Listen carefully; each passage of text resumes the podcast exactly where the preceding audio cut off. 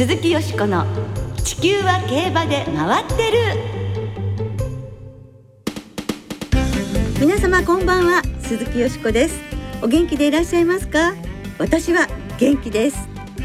地球は競馬で回ってる。この番組では週末の重賞レースの展望や競馬界のさまざまな情報をたっぷりお届けしてまいります。最後までよろしくお付き合いください。今日ご一緒してくださるのはこの番組初登場でいらっしゃいます。三浦匠アナウンサーです。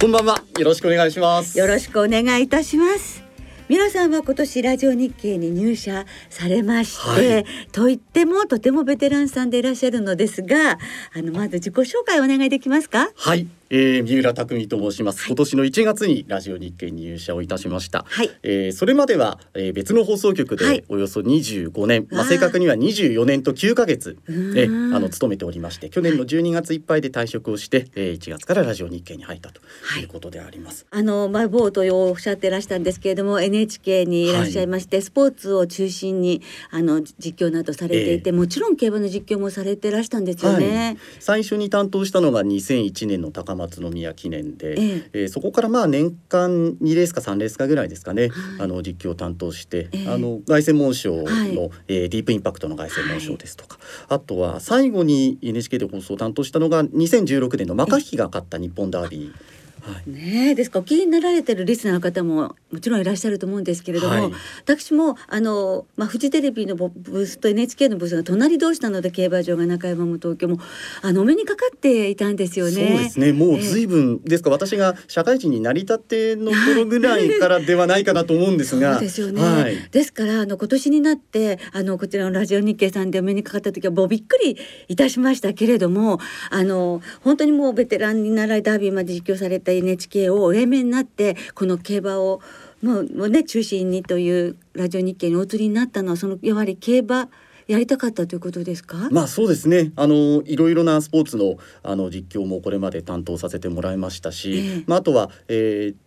放送以外のマネジメントのあの仕事なども担当して、うん、まあ、あの NHK の仕事には大変やりがいは感じてはいたんですけれども、えー、まあ、50を前50が近くなってですね さあこれからどうしていこうかという時に、えー、まあ、自分のおやりたいことより伝えたいことにしっかり向き合っていけないかどうだろうかと言って、えー、ラジオ日経さんの門を叩いたところですね、はい、えあのご縁をいただけたということでありますので、はい、え。ーはい、競馬と共に生きていくということで三浦さんは6日日曜日にラジオ日経の実況デビューをされましたけれども初実況はいかがでしたでしょうか？はい、あのまあなんとかかんとかつがなく終えられたかなというところではありますけれども、あの自分の声がその競技場に流れるっていう経験はこれまでなかったんですよね、えー、例えば野球の放送しても投げました打ちましたっていうのは野球場にはまあ流れないですよね、えー、ただ競馬の放送の場合は特にラジオ日経の競馬の放送の場合は場内放送も兼ねてますので、私が喋った声があのイヤホンヘッドホンからだけではなくて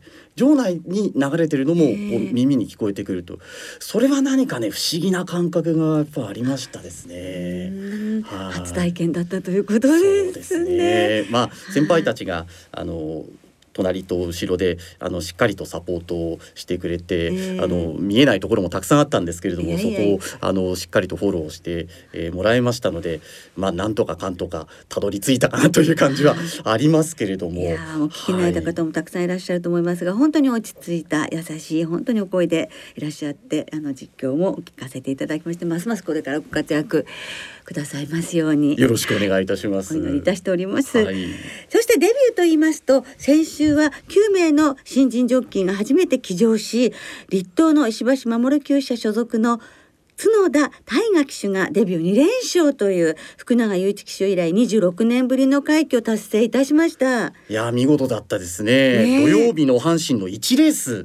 で8番人気の名将草月で初騎乗初勝利、はい、で続く2レースも2番人気の名将トールを勝利に導いたとい。うことでしたね、はいえ。ーでも全員がデビューしてそれぞれが本当にしっかりしてましたよね。うん、それはすごく感じましたね。はい、あの小牧佳太騎手がね、えー、あの騎乗はありませんでしたけれども、ね、はい、えー、競馬学校出身の9人は全員デビューをして、はい、え。ー、えー、それぞれね、あのレース後のコメントなんかを、聞きますと、完成の弁がね、えー、えー、もっとあのうまく回ってきたかったとか、えー、レースの流れに乗りたかったとか、え ー、いろんなことがあの書いてありましたけれども、えー、本当みんな初勝利近いんじゃないかなっていうふうに思いました。はい。さてこの後は先週に続き日本経済新聞の競馬記者野本健一さんをスタジオにお迎えして2月に引退された藤沢和夫元調教師についてお届けいたします。どうぞお楽しみに。鈴木よしこの地球は競馬で回ってるこの番組は JRA 日本中央競馬会の提供でお送りします。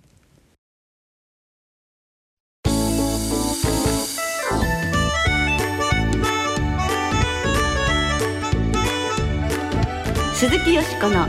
地球は競馬で回ってる。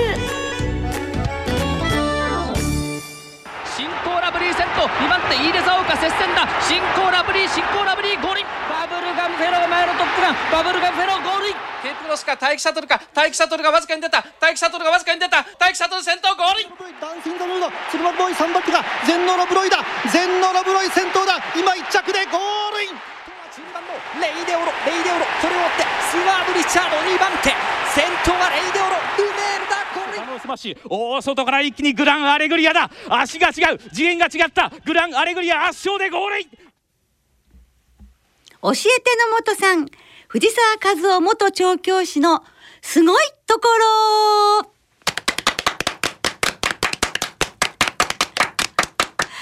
先週に続き今週も日本経済新聞の競馬担当記者そしてラジオ日経の中央競馬実況中継でもおなじみの野本健一さんをスタジオにお迎えしてお送りしてまいります。よろしくお願いします。よろしくお願いいたします。2週連続でねお忙しい中ありがとうございます。はい。え今週は先週お話しいただきました藤沢和夫元調教師の残した偉大な実績や記録がどういった考えのもとに成し遂げられたのか競馬に対する藤沢調教師の考え方を野本さんに語っていただいていろいろと教えていただきたいと思います。まず馬調教などに関する考え方から教えていただけますか？はい。とにかく馬に対する理解がとても深い方だったのでね所詮我々素人なのでそれをこうどこまでお伝えできるかってもうね限界がもうあるんですけれども自分なりに持ってる印象としてはやはり人間がその馬を鍛えて強くするっていうのはむしろ不遜な考え方なんじゃないかと。馬が持ってるものを人間はいかに邪魔をしないのかと。であともう一つはやっぱり馬の成長曲線っていうんですかね。長く実践を重ねていきながら強くなるんだと。成長曲線に合わせて無理をさせないでこう馬を、まあ、伸ばしていくっていうまあおおむねそういうことだったのかなっていうふうに、えー、考えてます。それは日本の競馬社会に入る前にあのニューマーケットイギリスでいろいろと修行されたということでそういったことがベースになっているというふうに思われますか？はいもうそれは間違いないですよね。まあ集団調教っていうのもまあ結局その馬が群れをなして行動する、えー、動物であるっていうことを念頭に置いてやってたわけなんですけど当然その、えー、最初に藤沢先生が見法でそういう取り組みを始めた頃は誰もやったことがないことをいきなりやってるわけですから、えー、当然何なんだあれはっていうことが出てくると思うんですよね。だんだんだんだん追随する人が増えていくとありていに言えば結果を出すことで、えー、雑音がこう静まっていくっていうね、うそういう過程だったのかなと思います。はい、そしてまあトレセン周辺の育成牧場も積極的に利用されていましたね。はい。まあ、藤沢先生というとね美保牧場というところね、まあ、近くの、えー、牧場になるんですが基本的にはねそのその頃のトレセン周囲の育成牧場っていうのは、まあ、どっちかというと休養って言いますかね実践のストレスそれからトレセンでの生活のストレスを少しほぐすっていう役割が大きかったのかなという感じがしてますね。後にまあ育成牧場のあり方っていうのは随分変わっていくんですけれども。あの調教助手時代は野平有事厩舎でシンボリルドルフなどもも、はい、あの手掛けられたということですから和田智弘オーナーのそのシンボリ道場というね、はい、あのそういうことも少しこう影響も受けになってらした。ああまあそうでしょうね。シンボリルドルフっていうのはねその最速10日前にトレセンに入れば競馬使えるっていうルールなんですけれどもね。それギリギリのやり方を当時言ったら本当に不正室の名馬をそういう風な形で動かしていたわけですからこれはやっぱり影響を受けるのは当然なのかなと思いますよね。はいそして厩舎に入厩させる馬たちなのですけれどもその入ってくる馬たちの選び方あるいはその管理された馬たちの血統の変化などお感じになることをお話しいただけますか、はい、藤沢先生が早い段階でですね競走馬史論っていう本を書かれてるんですけどもその中であの開業初期の話について触れられてるんですけどもその頃はちょうど競走馬バブルと言っていい時期で国内の競走馬のマーケットももうバブル的な景気に酔っていた時代ででそういう中で国内の牧場っていうのが馴染みのお客さんをこう優先する流れがあってでなかなかこう欲しいものが売ってもらえないっていうような、えー、そういう状況がある中で、まあ、外国産馬に目を向けていくと。で、まあ、その結果がですね、えーまあ、2003年までですから開業15年でですね、えー、藤田先生は確か16勝、えー、G1 を勝つんですけれども、はい、えーまあ、ほぼそこまでで半分か半分近く勝つんですが、そのうち13勝が外国産馬、はい、で残りの3頭がサンデーサイレンスっていう作りなんですね。えーじゃあ2003年で一旦こうなんかこうなんて言いますか前期後期あのあえて分ければそういう言い方でいいのかなと思います。まあ、実際その2004年の数字っていうのは、まあ、68勝がね、えー、確か最多なんですが確か2004年も60勝いってるんです60勝ですね。はい、はい、ですからまあここら辺がね第一期のピークみたいなねちょっとそんな感じがしますよね。それから藤沢調教師と言いますと制度を変えたり、はいさまざまな変革もされましたよね。そうですね。特筆すべきは僕は安藤克美騎手の、えー、中央まあ遺跡ですよね。はい、ここに絡む流れ、まあ、安藤さんは90年代の後半にねエキストラ騎乗だけで年間50勝台に届くわけなんですけれども、ね、そうですね、はい、本当に毎週のように来てで大きいレースも勝っていくっていうことがあったんですけれども、はい、その安藤さんに JRA の免許試験受けたらっていうふうに進めてこう手順を作っていくわけですね。まあそういうふうな外からこうチャレンジしてくる人への視線っていうのがあの私今現役で乗ってる藤井寛一郎騎手がですね韓国で活動している時に取材したことがあったんですが国内でいろんなそのノーザンファームだとかそういうところでも見学いっぱいされてたんですがそこで、えー、知り合った、まあ、藤沢先生に随分あの激励されたとで実際僕もですね藤井さんの記事を書いた後なんかすれ違うと「寛一郎どうしてる?」って藤沢先生に聞かれるんですよ。そのぐらいずっと気にしてたんですよ。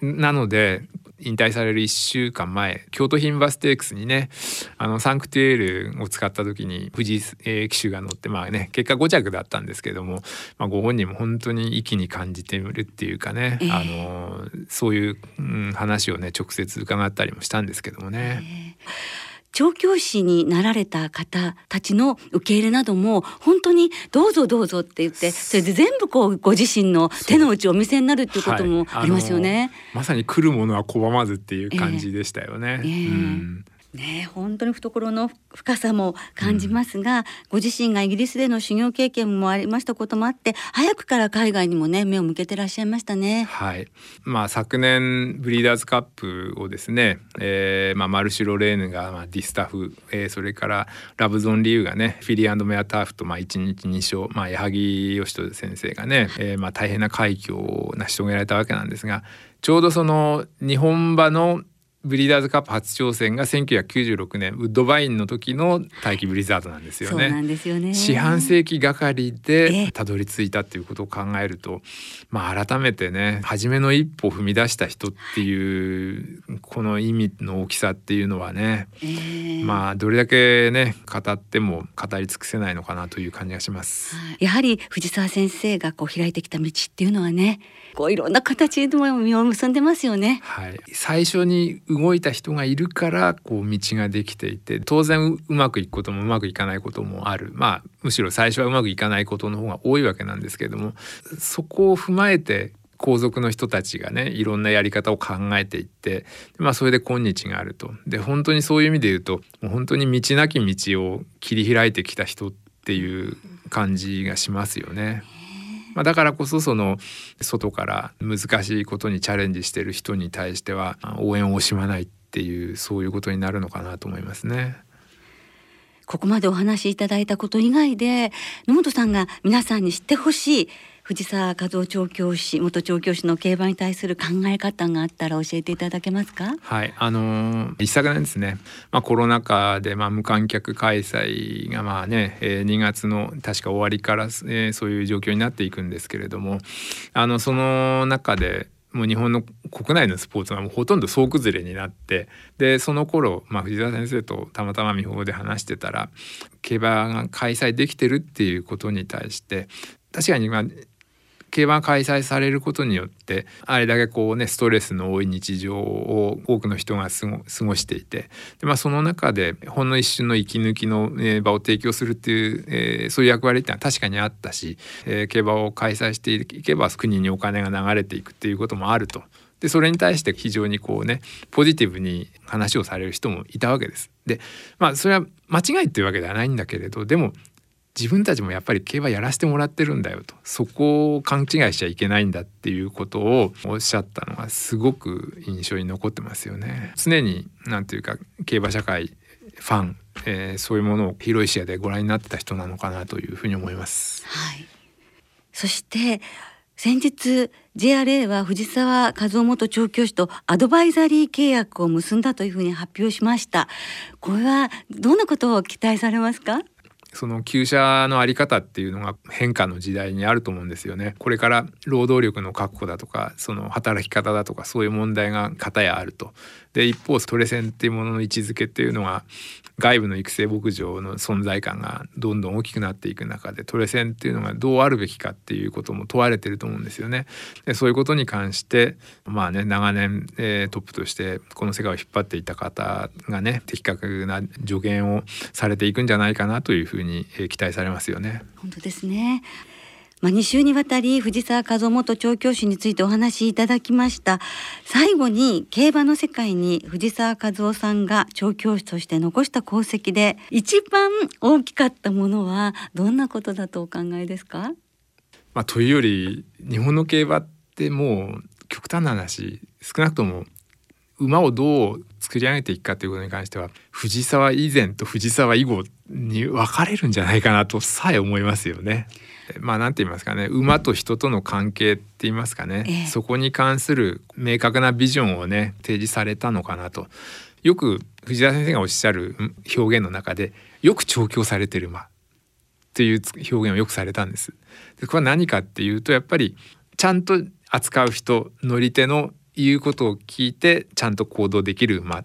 でそういう馬を作るっていうことは勝てる勝てないとは別個にすごく大事なんだということを考えてるんだろうなととにかくよく調教されてる馬っていう表現が、まあ、僕には刺さってますね。人間で言うと教育というようなそういうことですね。えー、とにかく残してくださったことは計り知れないほど大きいものがあります。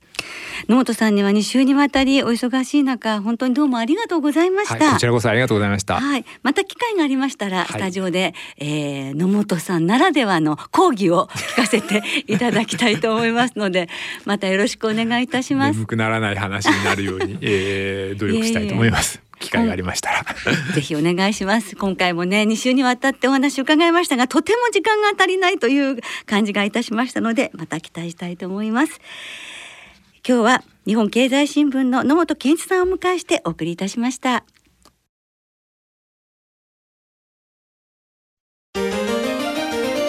鈴木よしこの地球は競馬で回ってる。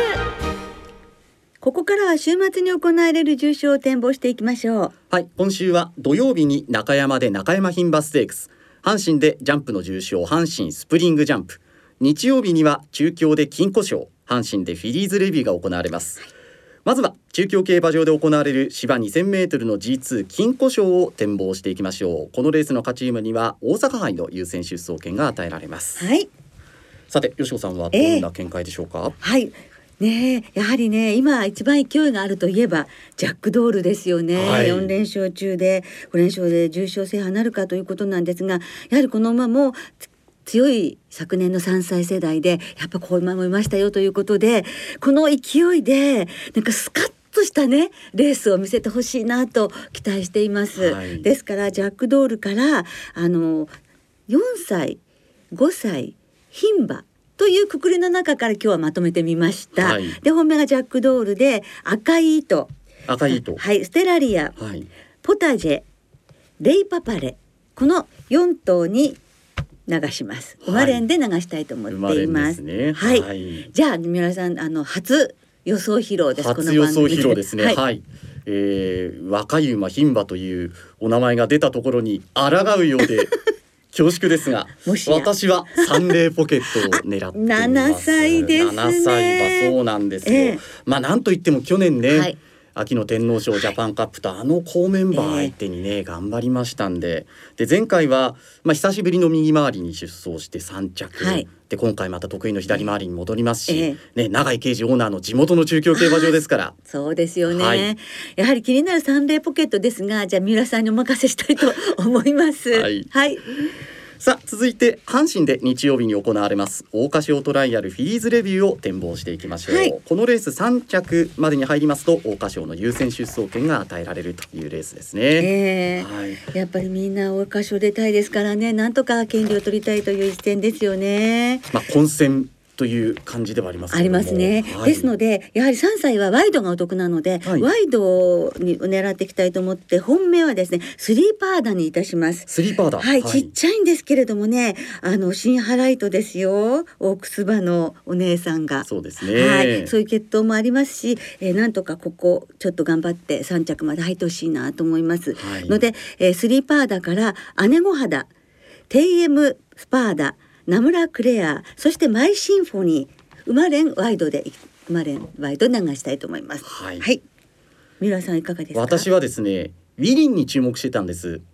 あの林徹厩舎、はい、ね。えー、はい、あのサウジアラビアでも勝ちましたしね。はい、でしたね。はい、でしたが外枠に入ってしまったので、えー、今の阪神の馬場傾向を考えるとうちの方が有利なのかな。ということでナムラクレア本命。ということにさせていただきたいと思います。はい、ね阪神ジュベナイフィリーズね出走してますもんね。5着でした。うちからあうまく立ち回ってもらえればなというふうに思っています。はい。さあそれではリスナーの皆さんからいただいた予想もご紹介をしていきましょう、はい、お願いしますまずは秩父大子さん初メールです。ありがとうございます。私は今年度から職場の先輩に誘われてペーパーオーナーゲームを始めました。POG を始めてから2歳戦3歳戦に注目するようになりました。今週はなんと POG 馬が4頭も出走するので非常に楽しみです。フィリーズレビューは POG 指名馬のコンクパールから。サブライムアンセムとラブリネスオーバーに馬連ワイドで流してさらに3頭の3連複。もちろんコンクパールの単勝も買う予定です。ということです三宮の独身貴族さんは金鯱賞例年の傾向から先行勢が有利4連勝と勢いに乗るジャックドールと久々の勝利を目指すレイパパレの2頭を軸に考えています。リサイタルさん金鯱賞はサンレイポケットに注目。フィリーズレビューはナムラクレア私と一緒ですね、はい、馬なりくん .com さんは3月より大阪に移動になりました。阪神競馬場の空きを見たら土曜日の予約が取れましたのでお重長さんを応援に行ってきますと。いうことですね。はい、頑張ってほしいですもんね。はい。中堅さん阪神スプリングジャンプお重長さん大本命ですが穴ならマイネルプロンプトやシンキングダンサーの古豪2頭。ゾウタンさんフィリーズレビューは君はクイーンに注目ポカポカ湯たんぽさん金庫賞はジャックドール注目第5ルシヤクル喝采さんは中山牝馬ステークス田中勝春騎手のローザノワールに注目あとあゆっちさんフィリーズレビューおスリーパーだ平成生まれの薮くんさんフィリーズレビューサウンドクレアお母さんが勝ったこの舞台で親子制覇に期待ということでした。はい。ね皆さんいつもたくさんの予想ありがとうございます。今日もですね時間の都合で全部ご紹介できなくて申し訳ありませんでした。なおこの番組は金曜日のお昼過ぎに収録をしています。その後発表された出走取り消しや機種変更などについては JRA のウェブサイトなどでご確認ください。また重症予想は番組ウェブサイトのメール送信フォームから金曜日の正午までにお送りください。はいよろしくお願いいたします。来週はスプリングステークス阪神大商店の展望を中心にお届けします。そして来週は特集で3月の重賞思い出のレースお送りいたします。お聞きの皆さんの予想そして3月の思い出のレースもぜひ教えてくださいね。お待ちしています。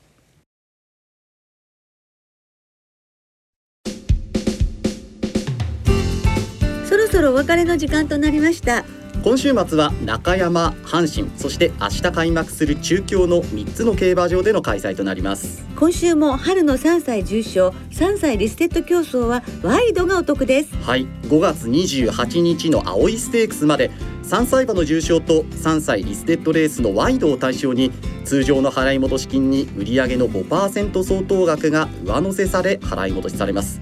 今週末は先ほど展望したフィリーズレビューに加えて同じ日曜日に中山で行われる桜花賞トライアルアネモネステークスが対象となります。はい。リボリですね。リボリ。はい。新馬戦馬審査で本当強かったんですけれども、はい、走り方も好きですね。感じも好きですね。期待しております。ワイドで流してみます。はい。また中山阪神中京3つの競馬場ともに事前にインターネットで指定席券または入場券を購入されたお客様だけがご入場いただけます営業情報について詳しくは JRA のウェブサイトなどでご確認ください。はいよろしくお願いいたします。それでは週末の競馬存分にお楽しみください。お相手は鈴木よしこと三浦匠でした。また来週元気にお耳にかかりましょう。鈴木よしこの地球は競馬で回ってる。この番組は JRA 日本中央競馬会の提供でお送りしました。